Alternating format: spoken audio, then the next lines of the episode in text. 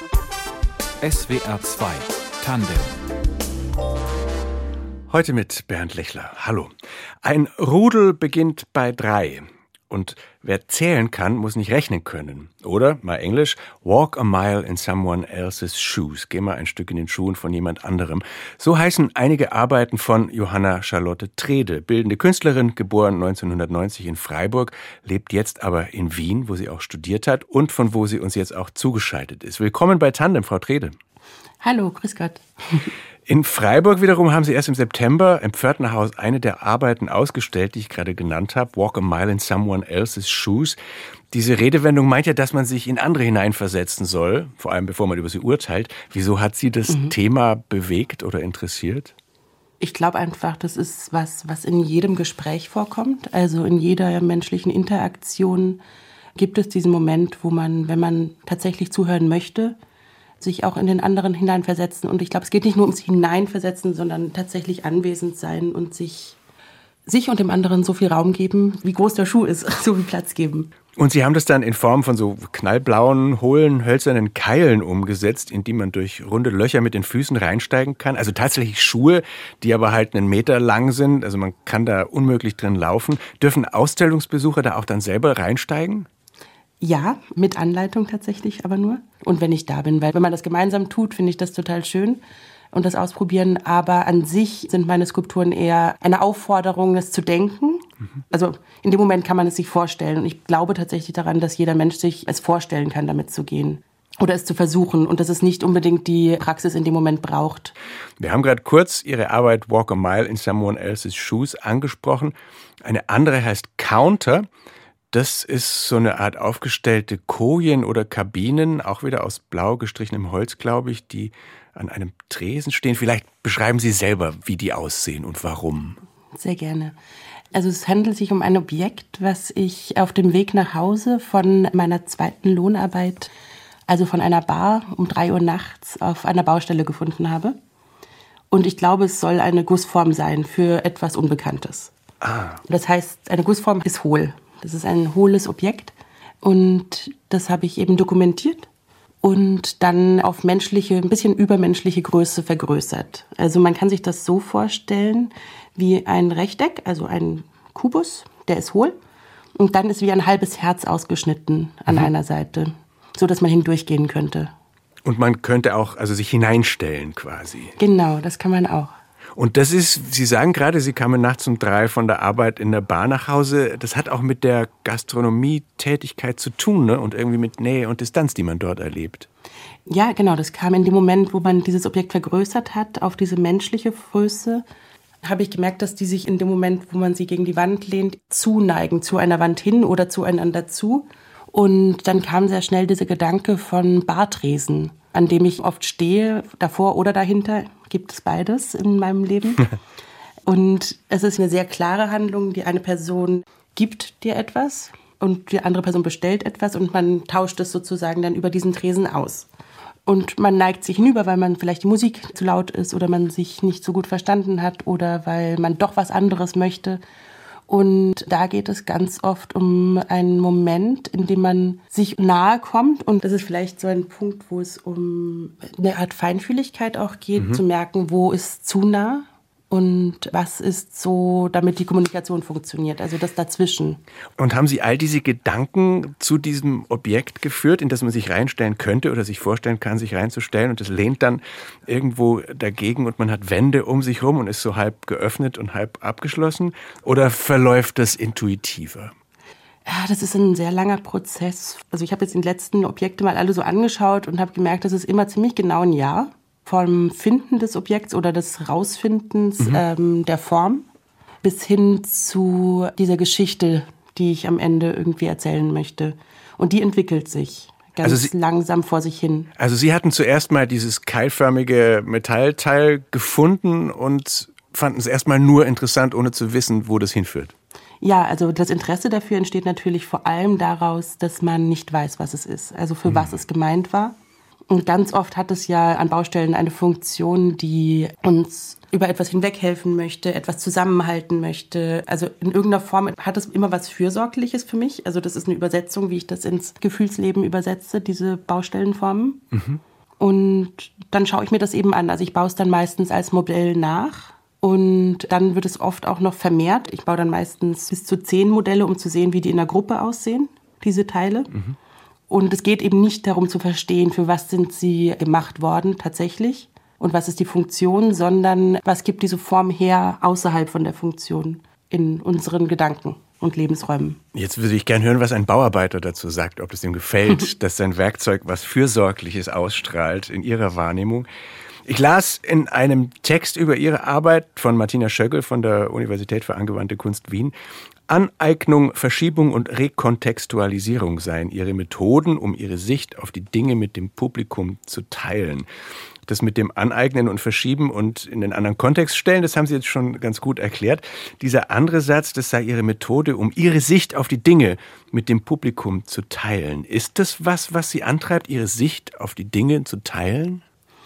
Ja, schon. Mir ist es unglaublich wichtig auszustellen. Nicht aufgrund dessen, dass man Lob bekommt oder dass es Anerkennung gibt, sondern dass es ein gemeinsamer Prozess ist, die Dinge zu betrachten und darüber zu sprechen, ob meine Sicht, wie ich diese Dinge anschaue, vielleicht auch ein Vorschlag sein könnte, wie man die Welt sehen kann und ob sich da vielleicht auch noch Mitmachende finden. Sehen Sie denn auch zu, dass Sie Feedback vom Publikum kriegen?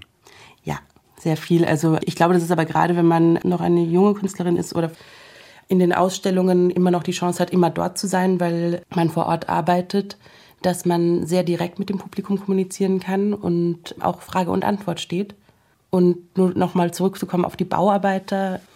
Es gibt Objekte, die ich auch mitnehme, also von der Baustelle, und da frage ich immer nach. Die freuen sich meistens einfach sehr. Ah, also ich habe, glaube ich, nicht gesagt, dass ich es fürsorglich finde, aber ich habe ihnen gesagt, dass ich es schön finde und gut gemacht und dass mich die Form einfach interessiert. Und bei den Betrachtern oder Betrachterinnen und deren Wahrnehmung ist es dann wichtig, dass die verstehen, was Sie sich dabei gedacht haben, so wie Sie es gerade erklärt haben? Oder bekommen Sie dann auch Reaktionen, die Ihnen sagen, jemand sieht was komplett anderes drin und das funktioniert aber auch? Es ist selten, dass es komplett anders ist. Mhm. Aber ich glaube, das ist auch eine Entwicklung, die sich mit der Zeit einstellt, dass ich mit meiner Kunst klarer werden kann. Also die Sachen, die werden tatsächlich eigentlich etwas abstrakter, aber die Erfahrung, die die Menschen damit machen können, schränkt sich langsam ein, habe ich das Gefühl. Im positiven Sinne. Also die Erfahrung, dass man durch dieses Objekt durchgehen kann oder sich hineinstellen und dass es in einer gewissen Form eine Enge gibt oder wenn man zu zweit durch will, geht das nicht, wirft das Thema von Nähe oder von Enge auf jeden Fall schon auf. Mhm. Und was nochmal das Machen betrifft, also wir haben das jetzt so ein bisschen den intellektuellen Anteil erklärt, aber es hat ja, wenn man solche Objekte macht, sicher auch eine sinnliche Seite. Warum arbeiten Sie gern mit Holz oder womit arbeiten Sie noch gern und viel? Äh, tatsächlich wirklich vor allem mit Holz. Ich habe das Gefühl, dass Holz sehr formbar ist, aber trotzdem beständig. Also ich habe das Gefühl, so bin ich aufgewachsen, dass man Holz in irgendeiner Form vertrauen kann. Mhm. Das tun wir Tag für Tag, wenn wir über Baustellenabdeckungen gehen, die ein Loch abdecken und wir gehen darüber und das heißt, wir vertrauen darauf, dass diese Planken uns halten. Oder dass wenn wir einen Dachstuhl haben, der aus Holz gebaut ist, dass der schon halten wird, wenn der Wind weht. Das ist so eine Sache, die ich daran mag. Und die andere ist, dass sie was Alltägliches hat. Also wir kennen alle Holz. Irgendwie ja. hat es was Vertrautes. Sie bearbeiten es auch nicht auf so eine noble Manufaktumart, sondern Sie zimmern die Sachen relativ unkompliziert zusammen, ne? Ja, das Einzige, was tatsächlich passiert, ist das Schleifen ganz oft. Weil also die Hölzer, die ich äh, benutze, kommen tatsächlich von der Straße. Also die wurden vorher schon benutzt. Mhm. Das war am Anfang gar nicht mal die Idee von Wiederverwendung oder von Ressourcenmanagement oder so, sondern tatsächlich, dass diese Dinge schon was erlebt haben und das sieht man den Hölzern an, finde ich. Und ähm, dadurch werden sie irgendwie mehr, more relatable, wie sagt man? Man kann sich besser, ähm, verdammt. Man kann sich besser mit, ja eben. Das ist mir selber auch. Ähm, mit ihnen in eine Verbindung treten. Also äh, ich habe das Gefühl, dadurch, dass wir Tag für Tag, also was Zeitliches erleben, ist ein Holz, was äh, den Anschein erweckt, dass es auch schon gelebt hat und schon auch andere Aufgaben gehabt hat, ähm, für mich interessanter. Wir hatten es von zweien ihrer Arbeiten. Eine dritte würde ich gerne noch ansprechen, weil die mich irgendwie so angesprochen hat. Nämlich ein Rudel beginnt bei drei. Das sind wir haben jetzt diese schwierige Aufgabe, Kunstwerke, die zum Angucken sind, äh, fürs Hören zu beschreiben. Mehrere, auch wieder so zusammengenagelte, wippenartige Holzobjekte mit Teerpappe verbunden. Wie würden Sie es beschreiben? Ja, ich hätte gesagt Halbkreise, mhm. Etwas flacher, zusammengedrückt. Ich finde, sie sehen von der Seite aus wie ein geschlossenes Auge. Ah, sehr schön. Oder wie so eine Lanzett, so lanzettförmig. Und die sehen auch aus, als kämen sie von der Baustelle. Ja, tun sie auch. Aber tatsächlich nur ein Prototyp sozusagen. Also ein Objekt, eins von den halben Teilen, lag auf einer Baustelle. Und das war eben eins von denen, die ich mitgenommen habe. Aber da habe ich auch nur gefragt, ob sie es noch brauchen. Und da war so, ich habe keine Ahnung, was das ist, nimm's. und dann trage ich solche Dinge halt immer durch die Gegend. Erstmal zu mir nach Hause, dann ins Studio, dann liegt das da rum und schaut mich an. Und das dauert dann wirklich ein bisschen länger. Also das liegt dann da und äh, wartet und wartet. Und dann komme ich meistens erst sehr spät drauf, dass ja eigentlich meine Arbeit so anfängt, dass ich es erstmal verdoppel, dann verdreifache um irgendwie die Form kennenzulernen. Das heißt, ich baue es nach. Dann wird natürlich sehr viel gezeichnet tatsächlich. Also wenn man sich dann sehr schnell vorstellen kann, wie wäre es, wenn es viele wären. Und wird da, da in der Regel dann auch was draus oder arbeiten Sie dann auch mal ein paar Wochen mit sowas rum und dann schmeißen Sie es weg? Selten. Selten wird es weggeschmissen, weil wenn es halt in dem Moment nicht geht, also wenn ich da nicht weiterkomme, dann kommt es halt wieder in seine Ecke und wartet, bis es dran ist. Und die Titel, ich habe ein paar schon genannt. Äh, ein Rudel beginnt bei drei, hatten wir gerade. Und dieses äh, Walk a Mile in Someone Else's Shoes. Ähm, die klingen oft wie so Sprichwörter oder Redewendungen. Inwiefern spielt Sprache für Sie eine Rolle beim Arbeiten? Es ist sehr, sehr wichtig. Die Titel sind, ähm, also ich glaube, ich habe kein Werk, was untitled ist, mhm. ähm, was ja so in der modernen Kunst sehr üblich ist oder in der zeitgenössischen vor allem. Weil ich immer das Gefühl habe, das spricht ja. Also es sind ja meistens auch eben so Aussagen wie Sprichwörter. Und für mich sagen das auch die Skulpturen selbst meistens. Ein Rudel beginnt bei drei. Das hatte vorher einen anderen Arbeitstitel, weil ich das im Vorhinein festlegen musste und habe aber mit der Galeristin dort ein Gespräch gehabt. Ab wann ist es denn eine Gruppe? Also wo fängt es denn an? Wo ist denn ein Rudel? Ab wann beginnt ein Rudel? Und dann hat sie mich angeschaut und so, naja, ein Rudel beginnt bei drei. und ähm, dann war ich so, Dankeschön, das ist der Titel. Sie haben vorhin schon kurz erzählt, dass es Ihnen wichtig ist, auch auszustellen und jetzt nicht nur um Anerkennung zu ernten, sondern auch um diese Kommunikation zu haben. Aber es geht natürlich auch darum, Fans und Förderer und Käufer zu gewinnen, die sich das, wie es bei anderen Künstlern war, die vielleicht malen oder kleine Skulpturen machen, die sich das in die Wohnung stellen oder an die Wand hängen. Bei Ihnen wird das seltener passieren, nehme ich an. Also wer, wer kauft oder wer kann Ihre Sachen kaufen? Ja, nicht so viele wie bei anderen Menschen wahrscheinlich. Jetzt im Falle des Rudels ähm, hat die Stadt Wien eben gerade das gesamte Rudel angekauft in der ganzen Gruppe, ähm, was total schön ist, aber eher ein Einzelfall. Aber es ist mit der Grund, warum ich auch noch in der Gastronomie arbeite, aber auch einen Lehrauftrag an der Kunstuni Linz habe. Kommen wir noch drauf? Obwohl ich das beides tatsächlich trotzdem machen wollen würde, muss ah. ich ganz ehrlich sagen. Aber ich habe noch ein Beispiel, und zwar das Podium. Also das sind diese Bodenabdeckungen für Löcher in der Straße. Es gibt ein Sammlerpaar aus Wien, die haben sich das gekauft und ins Wohnzimmer gestellt. Und das sind so kleine Stufen, ne, auf die man sich stellen kann. Nee, das ist die ganz große Stufe. Ah, ja, stimmt. Ähm, ja, also so, so ein riesiges so ein hölzernes Podest. Podest, genau. Und er hat sich das vors Fenster gestellt und seinen Stuhl drauf. Ah und schaut so aus dem Fenster. und wenn das aber eine Ausnahme ist, welchen Ort haben Sie denn für ein Objekt im Sinn, wenn Sie es machen, was aus dem mal wird? Hm. Hm. Meistens mache ich es für den Ort, an dem ich es ausstelle. Also in Relation zu dem Raum, also was meistens auch die Größe festlegt. Und danach denke ich so ein bisschen, das ist die Sache von denjenigen, die das haben möchten. Also das ist mir nicht egal, aber in erster Linie ist es für die Ausstellung gemacht mhm. und nicht äh, mitgedacht, wie das vielleicht in einen Verkauf geraten sollte, ja. könnte. Mich freut es total, wenn das passiert. Und natürlich möchte ich das. Aber ich möchte mich daran auch nicht anpassen. Ich meine, der Kunstmarkt gerade ist da ja notorisch schwer zu durchschauen, was die Preise und die Nachfragen anlangt. Die meisten Künstlerinnen und Künstler verdienen wenig, ganz wenige verdienen sehr viel. Und dann gibt es natürlich noch diesen ganzen Markt von Klassikern. Neulich wurde ja dieses Selbstbildnis von Beckmann für 20 Millionen versteigert. Wie, wie gehen Sie für sich damit um, mit diesen ganzen undurchsichtigen Wertzuweisungen? Ähm, also es interessiert mich, ich schaue mir das an. Aber ich glaube, grundsätzlich ist es einfach ganz wichtig, bei sich zu bleiben und in der eigenen Realität zu denken und ähm, sich auszutauschen. Also in meiner Community könnte man sagen, beziehungsweise die Menschen, mit denen ich kommuniziere, die aber auch eben Kunst machen, mhm. dass man sich zum Beispiel da über Preise auch austauscht. Also wie entsteht überhaupt mein Preis, wenn ich etwas verkaufe? Und wie sind die Konditionen für die Menschen, wo ich arbeite? Also ich bin zum Beispiel die letzten Jahre für die Ausstellungen, die ich gemacht habe, auch bezahlt worden, was bis vor ein paar Jahren nicht die Regel war. Das kann sich aber ändern und hat sich auch in Österreich vor allem geändert, dadurch, dass KünstlerInnen sich eben zusammengetan haben. Und wenn alle sagen, sorry, aber ohne Honorar mache ich das nicht. Und da geht es nicht darum, dass das Tausende sind, sondern es geht auch um eine Art Anerkennung. Hat sich das geändert. Und wenn Sie sagen, Sie arbeiten auch noch an der Kunstuniversität Linz, ne? was machen Sie da? Mhm. Da bin ich Universitätsassistentin für die Klasse für experimentelle Gestaltung von der Anna Jamaroleva. Und da bin ich für 20 Stunden angestellt und bin für die Studierenden mitverantwortlich, also für die gesamte Klasse. Und habe eben auch eigene Lehrveranstaltungen und mache Diplombetreuung beziehungsweise auch erstsemestrigen Betreuung. Und ist es dann okay so, diese Aufteilung, oder ringen Sie da auch immer damit, wie viel investiere ich da jetzt Zeit, äh, die mich von der Kunst abhält, oder geht es gut?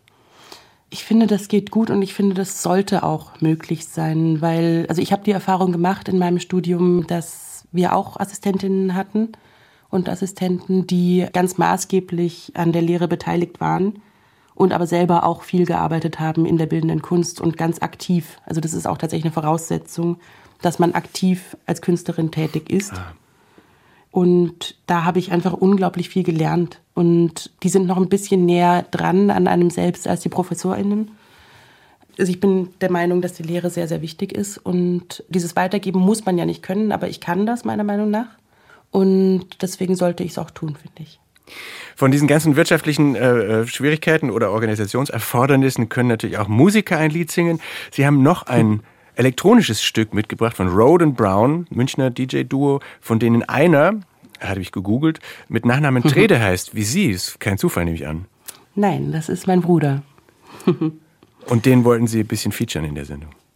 Ja, genau. Also einerseits tatsächlich höre ich die Musik von ihm und seinem Kollegen Road and Brown, wenn ich arbeite viel mhm. weil ich nicht besonders gut darin bin, Playlists zu erstellen, beziehungsweise einen wirklich ausgeprägten Musikgeschmack zu entwickeln, weil ich einfach mehr visuell bin. Und dann bin ich total froh, wenn das jemand für mich macht.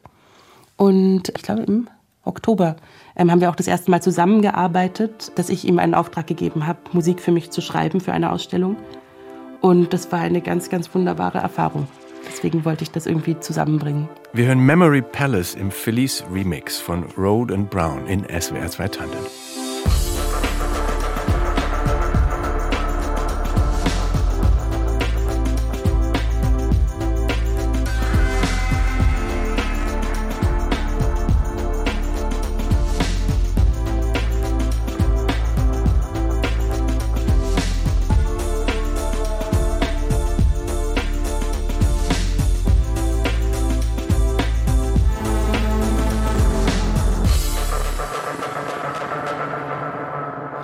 Memory Palace, Road and Brown in SWR 2 Tandem. Road heißt in Wirklichkeit Friedrich Trede und ist der Bruder von Johanna Charlotte Trede. Sie wiederum ist Objektkünstlerin und unser Studiogast heute. War das in Ihrer Kindheit auch schon so? Sie haben ja gesagt, Sie sind mehr so die visuelle und er offenbar mehr so der auditive, dass Ihr Bruder am Klavier saß und Sie haben gebastelt? Ja, also bei mir das Visuelle auf jeden Fall. Also ich habe, ich glaube, mit sieben oder so angefangen zu fotografieren. Ähm, muss ich meinen Eltern danken, dass die ähm, diese merkwürdigen Filme auch entwickelt haben. Mhm. ähm, was tatsächlich daran lag, dass wir so viel umgezogen sind. Und ich habe da irgendwie so extrem Drang gehabt, festzuhalten, wo wir waren, weil ich natürlich nie gehen wollte. Ja, mein Bruder war dann eher so, es war eher Schlagzeug als Klavier und hat mich nur genervt. die meiste Zeit. Und dann haben Sie sich in Ihre Bilderwelt zurückgezogen. Ich weiß nicht, ob zurückgezogen. Ich glaube eher sie nach außen getragen. Mhm. Aber das war jedenfalls ein wichtiger Teil Ihres Lebens, dieses Festhalten und, und dieses Gucken. Ja, das war auch massiv viel Bildmaterial. Also ich habe das meiste noch. Das waren so pro Umzug an die acht Filme, je 36 Bilder. Mhm. Und also Sie sind immer vor dem Umzug gezielt los, um das jetzt alles nochmal zu dokumentieren. Also die letzten drei Umzüge, ja. Also ab dem Moment, wo ich das so konnte. Hatten Sie auch immer eine Eins in Kunst? Hm, gute Frage. äh, ich glaube ja. Aber ich glaube nicht unbedingt, weil ich so besonders gut zeichnen konnte, sondern ich war, glaube ich, sehr überzeugend, was ich dazu erzählt habe. Mhm. Und wann war Ihnen klar, dass Sie tatsächlich eine künstlerische Laufbahn einschlagen werden oder wollen? Nach dem Hauptschulabschluss. Ich habe da festgestellt, dass ich wahrscheinlich doch nicht Schauspielerin werde. Und habe dann gedacht, alle meine Freundinnen machen Abitur, vielleicht mache ich das doch auch noch. Und dann war ich auf einer Waldorfschule in München und habe dann aber auch gemerkt, ich kann Schule schon, aber halt nur, wenn es mir Spaß macht. Und dann habe ich halt das Ziel gehabt, Abitur und ähm, habe halt mir ab Tag 1 ausgerechnet, wo ich welche Noten schreiben muss, damit ich ähm, einfach mit einer 4,0 durchkomme, weil ich ja Kunst studieren möchte. Und irgendjemand hat mir gesagt, dass man dafür ein Abitur braucht. Das war eine Lüge. ähm, Finde ich aber jetzt im Nachhinein nicht schlimm. Also ich hatte eigentlich eine sehr schöne Schulzeit, weil ich es mir, glaube ich, sehr bequem gemacht habe. Und dann haben Sie an der Hochschule für Grafik und Buchkunst Leipzig studiert. Und zwar heißt das Fach Fotografie im Feld der zeitgenössischen Kunst. Das müssten Sie vielleicht kurz erklären. Da habe ich Erasmus gemacht. Ich glaube, das ähm, ah. steht da falsch. Also ich habe angefangen in Wien zu studieren, 2011, auch Kunst und Fotografie an der Akademie der Bildenden Künste beim Martin Gutmann und habe dann 2015 diese Entscheidung getroffen, dass ich ja noch nie in Deutschland studiert habe und vor allem nicht auf Deutsch, also auf der Sprache Deutsch, weil wir bei uns in Wien bei unserem Professor nur Englisch gesprochen haben und bin dann eben an die Hochschule für Grafik und Buchkunst nach Leipzig zum Peter Piller. Finden Sie viel von dem, was Sie gelernt haben, jetzt in Ihrer Arbeit wieder oder äh, setzen das auch bewusst ein? Was sind die wichtigsten Sachen, die Sie gelernt haben bei dieser Ausbildung zur Künstlerin? Hm. Die wichtigste Sache, die ich in Leipzig gelernt habe, war einerseits Dinge zu behaupten, obwohl sie noch nicht wahr sind. Also da habe ich meine erste Skulptur gemacht, aber da war ich noch im Bild und habe gemeint, ich möchte Bilder bauen, die stehen können. Und habe versucht, ähm, Bilder auf Stoff standhaft zu machen mit so einem Textilkleber und habe das dann präsentiert. Und während ich präsentiert habe vor der Klasse, ist das Ding die ganze Zeit auf mich draufgekippt. und ich habe weiterhin behauptet, dass es steht und habe es am Ende einfach nur gehalten und gesagt, ja, es steht halt. Also das war eine schöne Erfahrung und ähm, was, was ich weiterhin gelernt habe, dass man es einfach auch behaupten kann und dann einen Weg finden, dass es auch so ist. Und dass die Dinge Zeit brauchen. Weil ich habe damals eine Arbeit mit meinem Vater gemeinsam gemacht im Schwarzwald. Also ich bin von Leipzig nach Freiburg gefahren und dann mit meinem Vater nach Totnauberg und habe da Videos gemacht und habe die dann gezeigt in Leipzig und war aber ganz, ganz unglücklich mit dem Material. Und dann hat damals eben Peter Piller zu mir gesagt, so, na, schau dir das in zehn Jahren nochmal an, dann fühlst du dich ganz anders und bitte schmeiß es nicht weg. Und ich habe die letztens angeschaut. Und die sind gar nicht so doof. Vielleicht wird noch eine Ausstellung draus. Ja, beziehungsweise, ja doch, ich glaube tatsächlich schon. Ähm, obwohl es gerade ganz sich weit weg anfühlt. Aber ich glaube, es ist näher an der jetzigen Arbeit dran, als ich denke, wenn ich mich wieder damit auseinandersetze. Aber ich muss schon noch nachfragen, wenn Sie Ihren Vater erwähnen und dass Sie mit ihm zusammen was gemacht haben, das ist ja ungewöhnlich. Was hat Sie da verbunden oder was hat er mitgebracht? Also einerseits ähm, habe ich jemanden gebraucht, der filmt. Aber es war tatsächlich auch, weil ich bei ihm im Regal damals viele Heidegger-Bücher gefunden hatte und ihm das so ein bisschen gelesen habe gar nicht aus einem irgendwie besonders philosophischen Interesse, sondern eher im sprachlichen. Und dann in Wien Elfriede Jelinek viel gelesen habe und auch im Theater war und sie ein Stück geschrieben hat über Totnauberg, über die Heimat von Heidegger.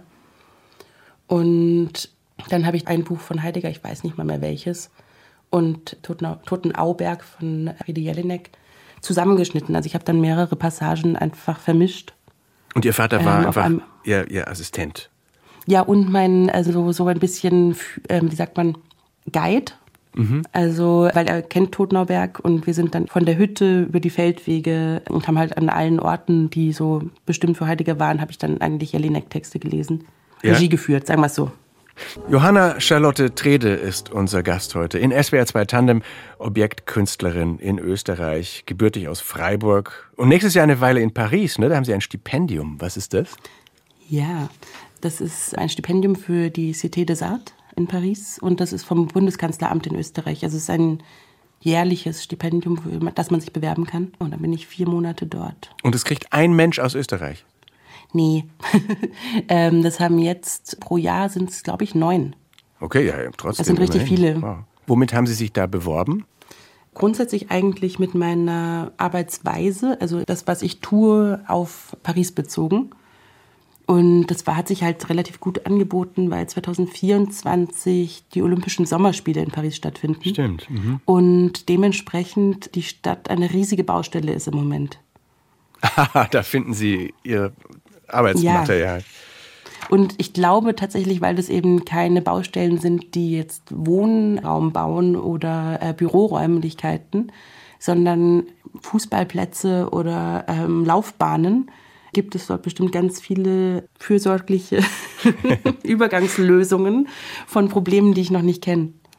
Und Sie, das heißt, Sie haben noch gar keine Ahnung, was Sie da machen werden und wie das aussehen könnte, sondern Sie müssen sich erstmal von Paris und von den Baustellen dort inspirieren lassen.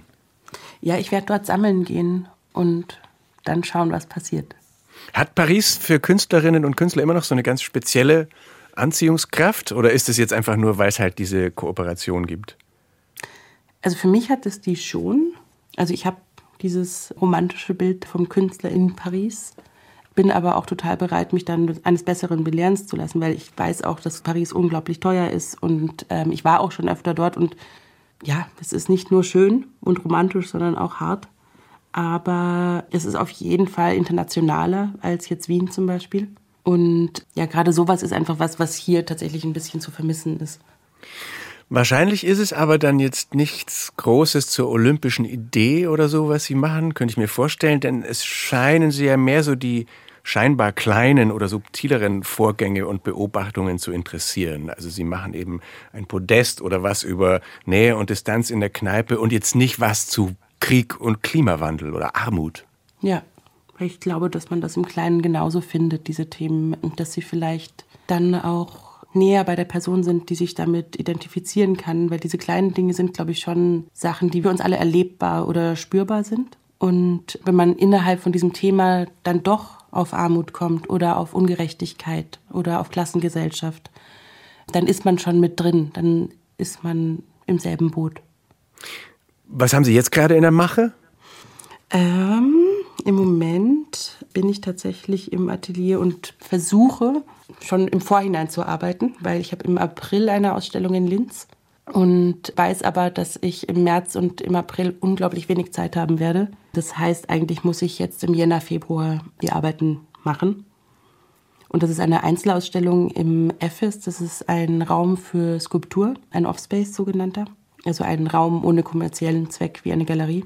Und da wiederhole ich gerade ein paar Dinge, die ich schon mal gemacht habe, um zu sehen, ob sie sich verändert haben. Kennen Sie auch das, was, ich weiß gar nicht, wie man in der Kunst dazu sagt, was die Schriftsteller Schreibblockaden nennen? Also wenn man will, aber nicht kann? Ja. also ich glaube, es gibt da bestimmt niemanden, der das sagen könnte, er hat das nicht ohne zu lügen. Aber ich habe da eine ganz gute Lösung gefunden mittlerweile. Und zwar, also weil ich bin ja dann doch Bildhauerin, also ich mache Skulpturen. Und ich habe dann ganz oft, wenn ich eine Blockade habe, so diese Idee, ach, Maler haben es doch so einfach. Und denke mir, ja, die haben da einfach ein Blatt Papier, müssen da gar nicht groß rumsägen, sondern dann können die ja einfach dann Farbe drauf machen und dann wird das schon. Also eben, die haben es doch total ein einfaches Leben. Und dann bin ich letztens drauf gekommen, ja, dann, dann mach halt. Dann, dann mal doch. Wenn du denkst, du kannst es so gut oder ist es so einfach. Und das ist total schön, weil ich dann, dadurch, dass es nicht meine Profession ist, einen riesigen Spaß daran habe, es überhaupt nicht kann und deswegen nach drei Tagen doch sehr frustriert bin und richtig Lust habe, eine Skulptur zu machen. Den Trick gibt man jetzt allen Künstlern weiter. Und ansonsten mache ich mir dann keine Sorge, dass sie ihr Kunstwerk für Linz nicht fertig kriegen und wünsche ihnen auch schon mal eine sehr gute Zeit in Paris. Und danke, dass Sie in der Sendung waren. Dankeschön, Ihnen auch. SWR 2 Tandem mit Johanna Charlotte Trede, Redaktion Elinor Krugmann. Ich bin Bernd Lechler.